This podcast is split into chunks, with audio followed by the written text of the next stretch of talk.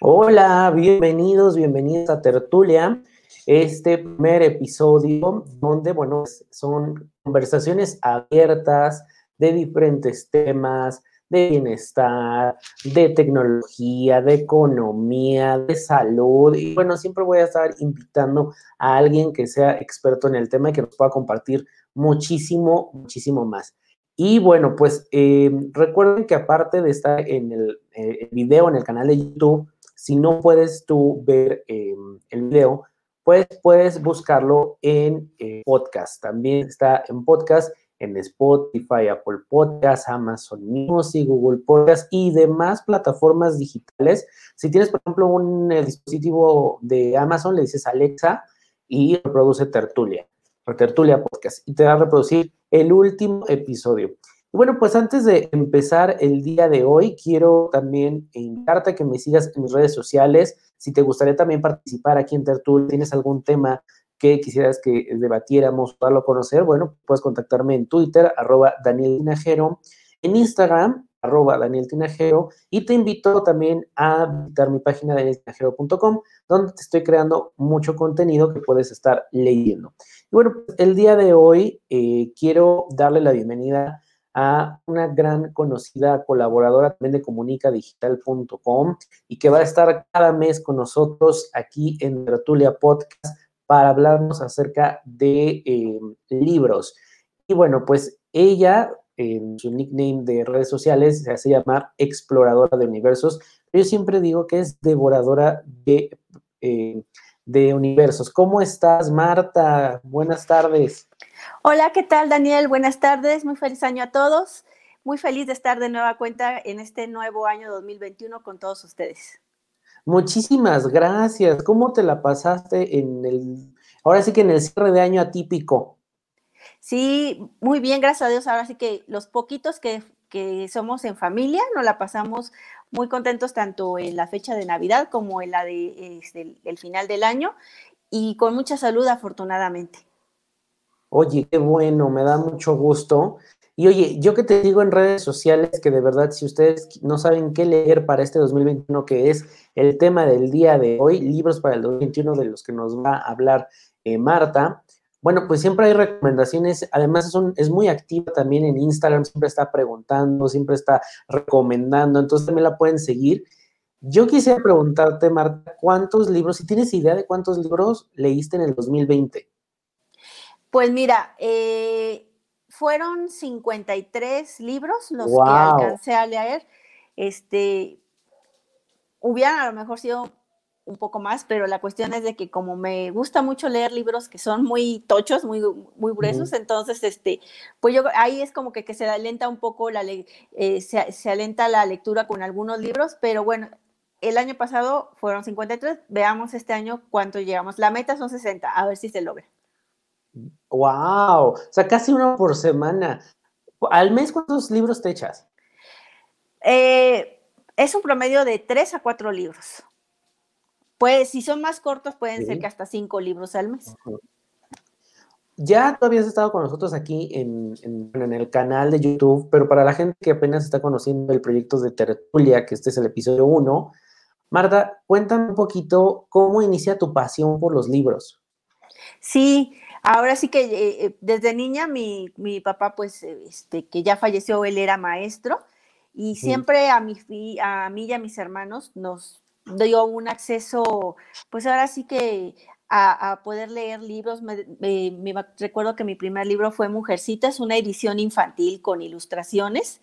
Y, este, y de ahí eh, pues he, sentido una pasión muy grande por la lectura. Me gusta mucho no solamente leer, sino también comentar, poder compartir con otras personas el amor por la lectura. También ese amor se lo he eh, así transmitido a mis dos hijas.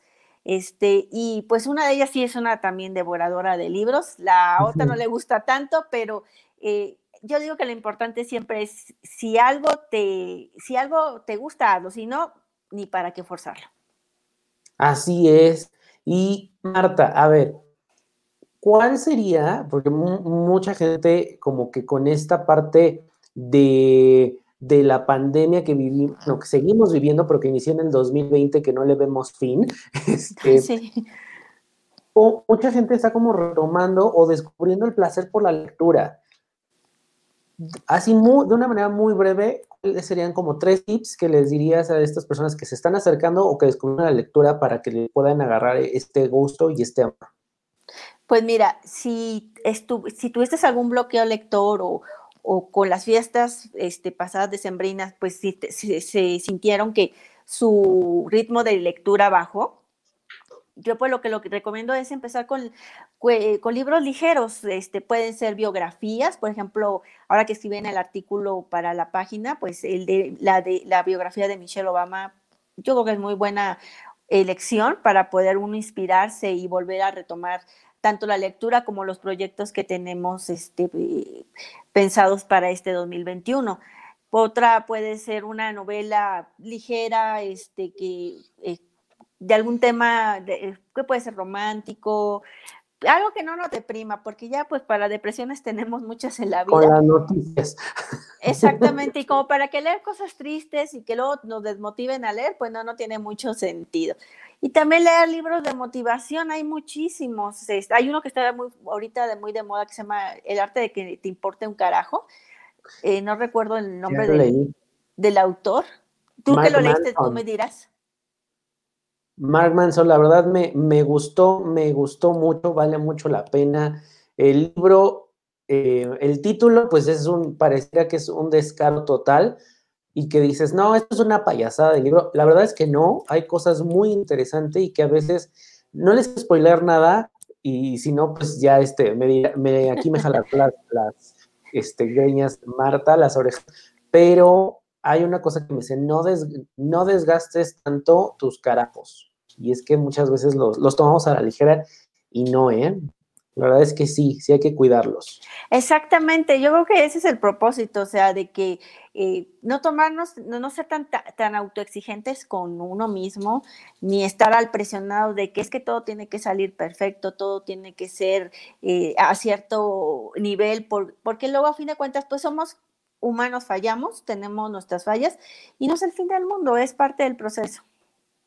Así es. Este de Michelle Obama que dices, lo estoy leyendo, ya lo voy a acabar. Se me ha hecho, la verdad, algo muy, muy digerible. Es una lectura que se hace muy rápida, a pesar de que es un libro más o menos choncho. Y siento que voy a, muy rápido. Y me ha gustado, es una mujer que me llamaba mucho la atención, de repente veía cosas que me llamaban eh, como cierta admiración, me levantaba cierta admiración por ella, pero ahora que he estado leyendo el, libro, la verdad es que pues la admiro más y que se, siento que se toma las cosas no tan a pecho, sino como que todo lo ve, a ver, ya la, la vida me puso esto, ¿qué puedo yo hacer con ello, no? Sí, y yo creo que esa filosofía de vida, esa manera de ver las cosas es lo que pues les ha ayudado tanto a ella como a su esposo, el que fue presidente de Estados Unidos, Barack Obama, pues hacer, yo creo que de las, de, de las personalidades en la política más populares y más queridas. Tener esa, esa visión de que no, no porque seamos, por ejemplo, afroamericanos o vengamos de una extracción muy humilde, eso nos va a detener a, lograr nuestros sueños. No, muy al contrario, ellos toman esos obstáculos, esas debilidades para inspirar a la gente y que si yo pude, tú también puedes. Así es. Pues bueno, Marta, si quieres, ya está lista, vamos a empezar con nuestras 12 recomendaciones de libros para este 2021, que yo los vi y dije, ya, ya quiero empezar. Fíjate, ya tengo cuatro, más los que me recomendaste en el 2020, no sé cómo lo va a hacer, pero yo ya los tengo ahí bien puestos. sí, siempre es así. O sea, tenemos ya un libro comprado y vemos uno nuevo y ya lo queremos tener. Así es. Cuéntame de este primero de Rosa Montero, La ridícula vida de no volver a, verte. La idea. Sí, bueno, estos 12 libros que vamos a estar hablando, eh, vamos a tomarlos como efemérides. Eh, de tanto fechas de nacimiento como fallecimiento de los autores, para tener ahora sí que opciones diferentes para poder este, leer durante todo este nuevo año 2021. Empezamos con Rosa Montero. Ella nació el 3 de enero de 1951. Tiene muchas novelas en su haber. una de las más famosas es La Casa, del, eh, la, casa de, la Loca. Este, eh, El amor de mi vida. Y este, que es el más reciente de ella, que es la, la ridícula idea de no tener, de no verte. Y es una novela este, donde ella, donde Rosa Montero toma una situación ficticia de una mujer que está pasando por una, una separación y al mismo tiempo lo junta con... Es un libro que yo creo que también igual, empezando para empezar este enero, nos va no solamente a tocar, sino también a inspirar y a poder conocer un poco más de quién fue Marie Curie, cómo sus investigaciones, para ellos fue tan importante la, apasionaban tanto que le quitaron la vida. Wow, qué interesante historia. Y fíjate que yo había visto este libro y a mí me había gustado mucho la portada. Sí, lo confieso, a veces me voy por eso, por eso, ¿no? Por la portada. Muy bonita portada, sí, sí, sí. Y ahorita que me lo comentas, pues bueno, ya se va para la lista ahí de, de pendientes. Sí, está muy recomendado. O sea, yo las reseñas que he visto, este, y las recomendaciones es una muy buena lección para empezar enero. Vamos con el siguiente, Mary Shelley, Frankenstein o el moderno Prometeo. A este sí, nunca lo había escuchado. Frankenstein, esta de Mary Shelley, ella nació el, bueno, nació en agosto, pero falleció y por eso la pusimos. El, falleció el 1 de febrero de 1851. Ella escribió Frankenstein en una salida junto con su esposo y el poeta Lord Byron en una noche que, después de pasar su primer día en el, de vacaciones, de, paseo, dijeron, oye, vamos a hacer una apuesta, vamos a ver quién escribe la mejor, el mejor relato de terror. Y Mary Shelley dijo, pues de aquí soy. Y en esa noche nació Frankenstein que es ahorita yo creo que de las eh, novelas más de, terror más adaptadas, eh, tanto en cine como en televisión, como en teatro. Y aquí hay que hacer una aclaración. Frankenstein no es el monstruo, es el, el científico que lo creó. Ah, ¿Por qué el moderno Prometeo? Porque se puede decir como el primer hombre que fue hecho eh, a, partir de partes humanas y que fue, le dieron vida a través de, una cuestión eléctrica. Entonces, Mary Shelley es una de las, aparte también que Mary Shelley fue feminista, es, eh, fue una, también una escritora prolífica y esta es una de sus obras más conocidas actualmente. Ok, vámonos con marzo. Y, híjole, para empezar a mí esta edición a mí me gustó muchísimo 100 años de soledad de Gabriel García Márquez. Sí, esta edición que sacaron hace creo que dos años es hermosa junto con la de El amor en los tiempos del cólera. Gabriel García Márquez nació el 6 de marzo de 1927 en Colombia. Este libro fue, eh, así, sigue siendo de los más aclamados por, por García Márquez. Este, ya que nos cuenta la historia de una familia a través de un siglo, eh, todas sus eh, tragedias, todos sus amores, todas sus desventuras y, cosas buenas que les llegaron. A mucha gente no le, como que se revuelve mucho por, porque manejan mucho eh, un, mismo nombre y un mismo apellido. Pero la verdad es que cuando ya tomas más o menos que el hilo de la, de la historia, es una historia que es una novela hermosa que trae eh, sentimientos este, muy profundos a quien no le la lee y que al final pues nos hace constatar que, que, García Márquez realmente fue de, dentro del boom latinoamericano uno de sus mayores exponentes que, que ganó incluso pues el Premio Nobel de Literatura. Así es. Vámonos con abril. Henry James, otra vuelta de tuerca. Sí, Henry James es un escritor norteamericano.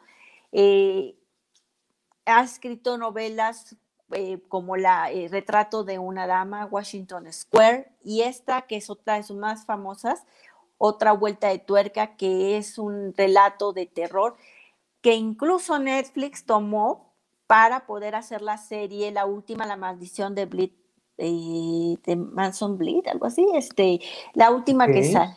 Eh, no, no, ahorita no tengo bien el nombre. Está parcialmente eh, tomada de este libro, de otra vuelta de tuerca, un libro maravilloso. No creo que van a encontrar cosas así de monstruos o violencia. No, no, no. Esto es ahora sí que terror psicológico, muy bien manejado, muy bien llevado dentro de la trama y que vale mucho la pena conocer. Pues es otra recomendación que vale muchísimo la pena y bueno, pues abril, que bueno, es este, creo que son vacaciones, se puede también aprovechar para, para ese momento. Vámonos a mayo. Exactamente. Y uno de mis favoritos, el ya en llenas de Wolf. Sí, otro de nuestros escritores favoritos de favoritos mexicanos, orgullosamente. Él escribió, obviamente, el más conocido es Pedro Páramo. Y este que es también hermoso, es una compilación de cuentos, El Llano en Llamas. Y cada uno de estos cuentos toca diversos temas que Juan Rufo eh, conocía perfectamente, la desigualdad social, la pobreza, este, la injusticia para hacia los campesinos, eh, incluso eh, situaciones post-revolucionarias que marcaron la vida de los mexicanos y que Juan Rulfo a, eh, a través de cada uno de estos cuentos que tanto te hacen reflexionar como te hacen incluso reír, este, va llevándonos de la mano para poder conocer ese México que ya muchos hemos olvidado. Sí, la verdad es que vale mucho la pena también por a nivel histórico, es una de las novelas que no podemos dejar de, leer. Exactamente. Vámonos al siguiente, que es junio, George Orwell, Rebelión en la Granja.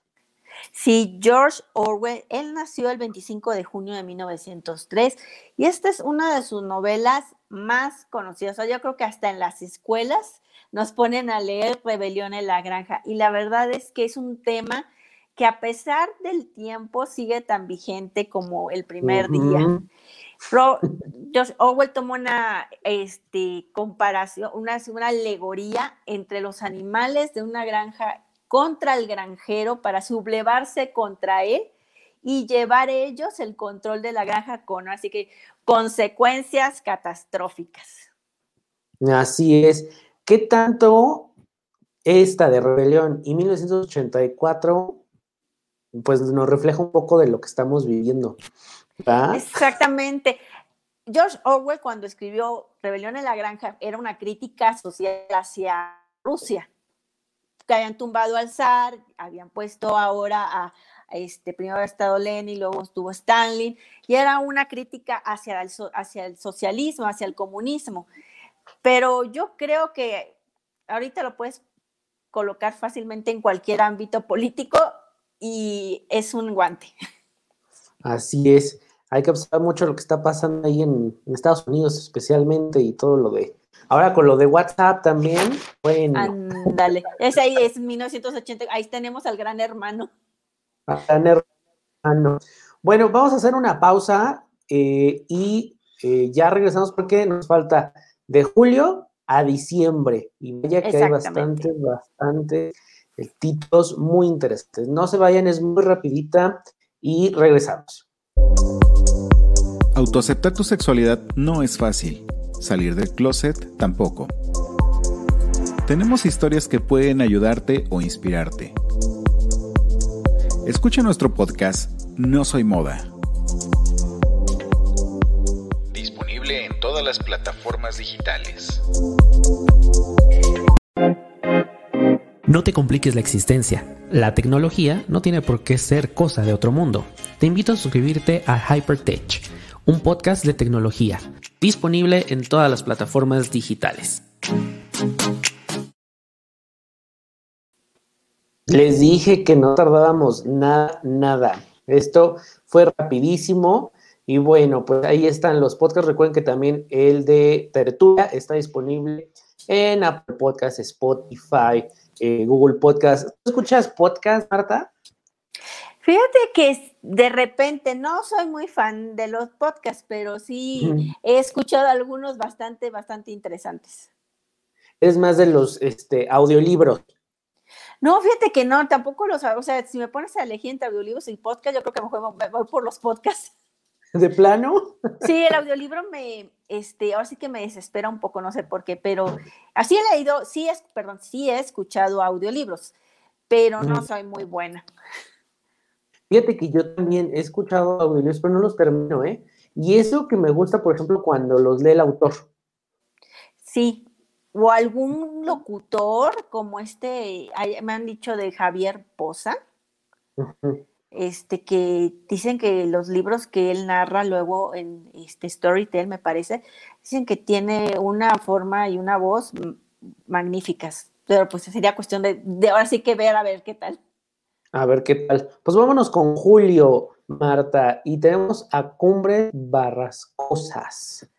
Sí, Emily Bronte, Cumbres Borrascosas. Este es un clásico, o sea, de la literatura universal, este, muy aclamado, pero también que ahora sí que, que, causa sentimientos muy encontrados por sus dos protagonistas, este, Catherine y Heathcliff, que es una relación amorosa no normal como la que vemos en otros libros, por ejemplo, Orgullo y Prejuicio con Mr. Darcy y con este, Lizzie Bennett. No, acá la relación de ellos es, así que en términos actuales, tóxica, pero tóxica a niveles hasta para la luna y más allá. Pero a fin de cuentas, Emily Bronte pudo retratar a través de su libro una este, Inglaterra en los páramos, eh, donde, la, donde el frío del invierno, la, crudeza se combina con la historia que es este, siempre trágica, pero que eh, eh, nos, ayuda a poder adentrarnos este, finalmente y poder compartir con, esta, con sus múltiples protagonistas tanto sus sufrimientos como sus aventuras. Y Emily Bronte, perdón, nació el 30 de julio de 1818. Perfecto. Miren, ahí está. Recuerden que la recomendación de, libros que nos está haciendo Marta es recuerdo las efemérides. Entonces, si quieren celebrar a uno de los autores, bueno, pues aquí está con las fechas de, de, nacimiento. Y vámonos a agosto, La Casa de los Espíritus de Isabel Allende, otro de los grandes clásicos. Sí, Isabel Allende, otra de las grandes exponentes del boom latinoamericano, ella nació el 2 de agosto de 1942. Este fue su libro eh, Revelación, fue su primer libro, con el cual incluso pues ganó múltiples este, premios. Y es en la trama, eh, para muchos va a haber un, como que un parecido entre este y Cien años de soledad de, de García Márquez. ¿Por qué? Porque en este libro Isabel Allende también toca la vida de una familia a través de los años, pero también contando la, este, así que los turbulentos hechos históricos de su país de origen, que es Chile. Cómo fue mientras tuvo una dictadura, cómo fue cuando fue el golpe de Estado y todo esto con la historia de esta familia, con también con una historia de fantasmas de trasfondo. Así que es una historia que combina tanto hechos históricos como realismo mágico, dando como resultado esta novela hermosa, que de verdad vale muchísimo la pena leer. La verdad es que sí, y vamos, que es una novela que ha pasado ya por todos los, tiempos, ¿no? Así es, un clásico que realmente cualquier amante de lectura debe tener en su lista de pendientes. Sí, la verdad es que sí, y releerlo, vale mucho la pena releerlo. Ese es, uno de mis, mis favoritos. Sí, la verdad es que sí.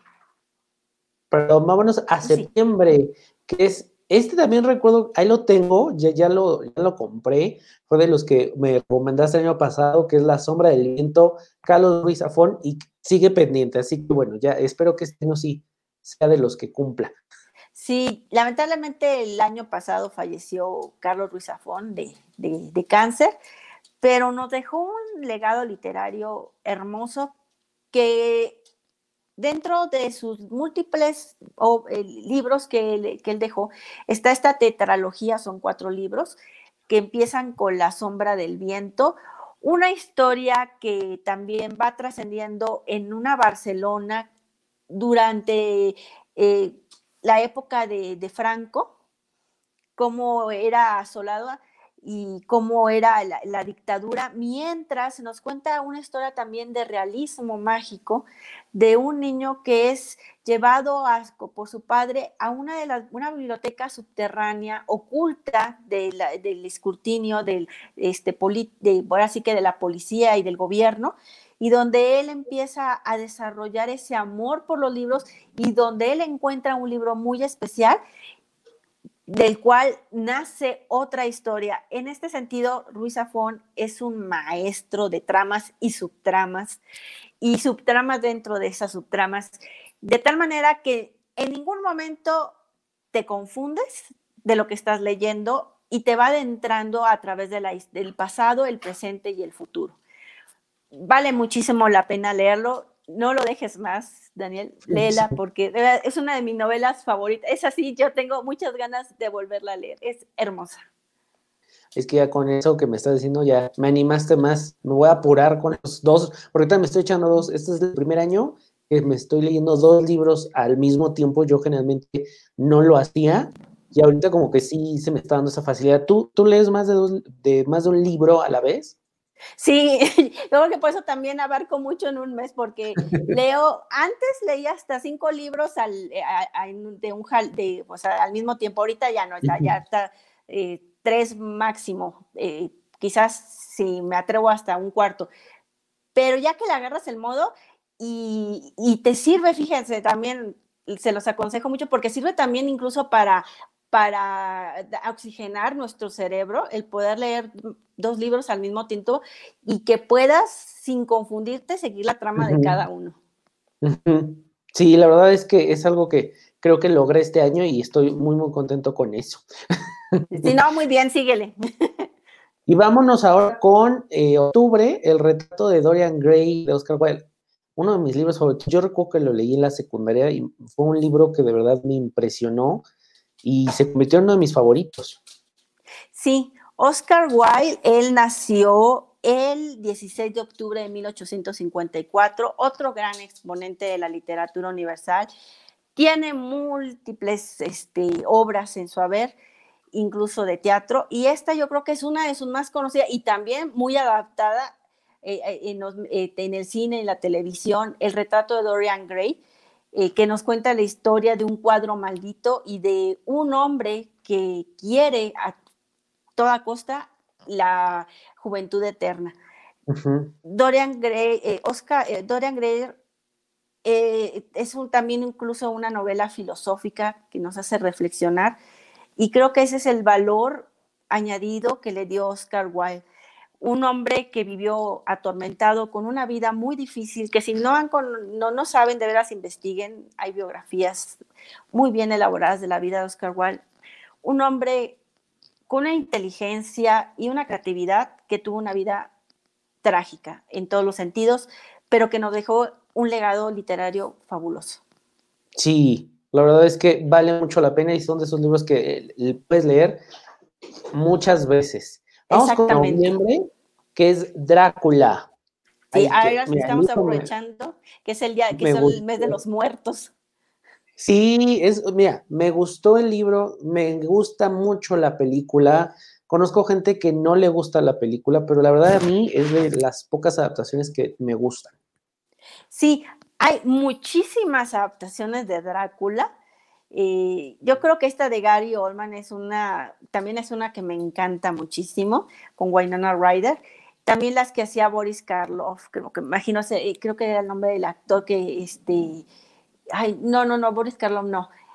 No recuerdo el nombre del actor, que también era como que un ícono en cuanto al personaje de Drácula y una novela que sigue ahora sí que causando un efecto en quien la lee. Abraham Stoker, Abraham, Abraham era su nombre real, nació el 8 de noviembre de 1847 y nos regaló junto con Mary Shelley otro de los monstruos icónicos de nuestros tiempos. Tenemos a Frankenstein, el monstruo de Frankenstein, a Drácula y también ya ves que está el hombre lobo.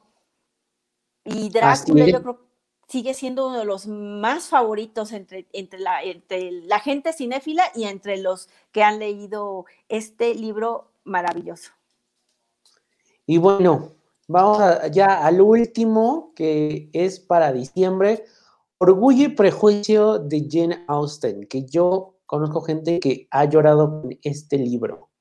Sí, Jane Austen, ella nació el 16 de diciembre de 1775. Es una de las más, más conocidas exponentes de la, de la literatura romántica universal. Su libro se vende en todo, o sea, actualmente al por mayor. Yo creo que este es uno de los más vendidos, Orgullo y Prejuicio. Tiene Emma, que también hace poco hubo una, una adaptación cinematográfica con la actriz que salió en Gambito de Dama. Este, también está Persuasión, está Sensatez y Sentimientos, que también se, se, llevó al cine. Y Jane Austen nos dejó con orgullo y prejuicio una novela que de veras que quienes la leen y que son amantes del romance este, este, histórico se van a sentir transportados hacia esa época y hacia el amor de, eh, que hay entre Elizabeth Bennet y el famoso señor Darcy. El famoso señor Darcy, sí es cierto. el hombre perfecto para muchas lectoras. Así es. Pues llegamos así al fin, al final de las recomendaciones de los 12 libros para eh, el 2021. La verdad es que yo, pues cada vez que vienes, como irle sumando, sumando y sumando, porque son títulos que aparte de ser clásicos, también son títulos que puedes tú eh, retomar, como en este caso nos decía eh, Marta al principio, no si por cuestiones de, de la pandemia ya no quisiste leer o no tuviste el tiempo, el ánimo, pues con cualquiera de estos simplemente te puedes sentar y volver a descubrir y disfrutar de una agradable lectura. Así que bueno, háganme saber los comentarios ahí en las redes sociales de Marta también. Está ahí en Twitter como arroba exploradora U, en Instagram exploradora guion bajo de, guion bajo de guion bajo universos y en Facebook exploradora, universo, eh, exploradora de, de, universos. De universos. De universos. Y bueno, para que nos digan, pues, si han leído alguno de estos títulos, cuáles les gustan, cuáles no, cuáles les gustaría que a lo mejor Marta este, les viniera también a recomendar, a reseñar, a comentar. Y la verdad es que yo estoy muy, muy contento. Va a ser una participación que vamos a tener cada mes aquí con Marta, la cual agradezco mucho que se tome este tiempo. Marta, muchas gracias. No sé si quieras comentar algo más, invitarnos también a tu club de lectura. Sí, muchas gracias por haberme invitado. Muy contenta de poder compartir con ustedes títulos, porque recuerden que aunque sea un solo libro al mes, o sea, poder leerlo mientras se disfrute y mientras ames lo que estás leyendo, siempre va a ser una experiencia gratificante. Si quieren eh, unirse a un grupo de lectura con otras personas que amamos, leer y amamos, este, comentar, con mucho gusto los invito a mis este, dos grupos. Tengo uno en Telegram y tengo otro en Facebook. Me pueden contratar en Facebook como Explorar Universos, mandarme mensaje y con mucho gusto los agrego al grupo de lectura, el cual está abierto para todos y es completamente gratis. Súper, pues la verdad es que te agradezco mucho que te hayas tomado este, este tiempo, esta tardecita. Y pues tenemos otra cita ya en febrero, ya les diremos más adelante. Los títulos, así es, los títulos, eh, si ustedes quieren revisarlos otra vez, van a estar en la página de danieltinajero.com. También ahí, eh, luego también tenemos el link para que los puedan adquirir en, en Amazon. Y bueno, pues muchísimas gracias, Marta. No, gracias a ti, Daniel. Mucho gusto de volver otra vez a verte y poder otra vez compartir con todos los que nos escuchan y ven este, del amor por los libros. Muchas gracias y gracias a ti también que te tomas el tiempo de vernos. Eh, recuerda que también pues, te puedes suscribir al canal eh, Daniel Tinajero en YouTube, darle like, eso nos ayuda muchísimo, dejarnos ahí tus comentarios. Y también, bueno, pues está el programa en podcast, Spotify, Apple Podcast Amazon Music y demás plataformas digitales. Muchas gracias y adiós. Hasta luego, buena tarde. Somos seres sociales. La plática se da en la fila del banco, en un café o en cualquier esquina. Hablemos, dialoguemos y debatamos. Te espero en Tertulia Podcast, disponible en todas las plataformas digitales.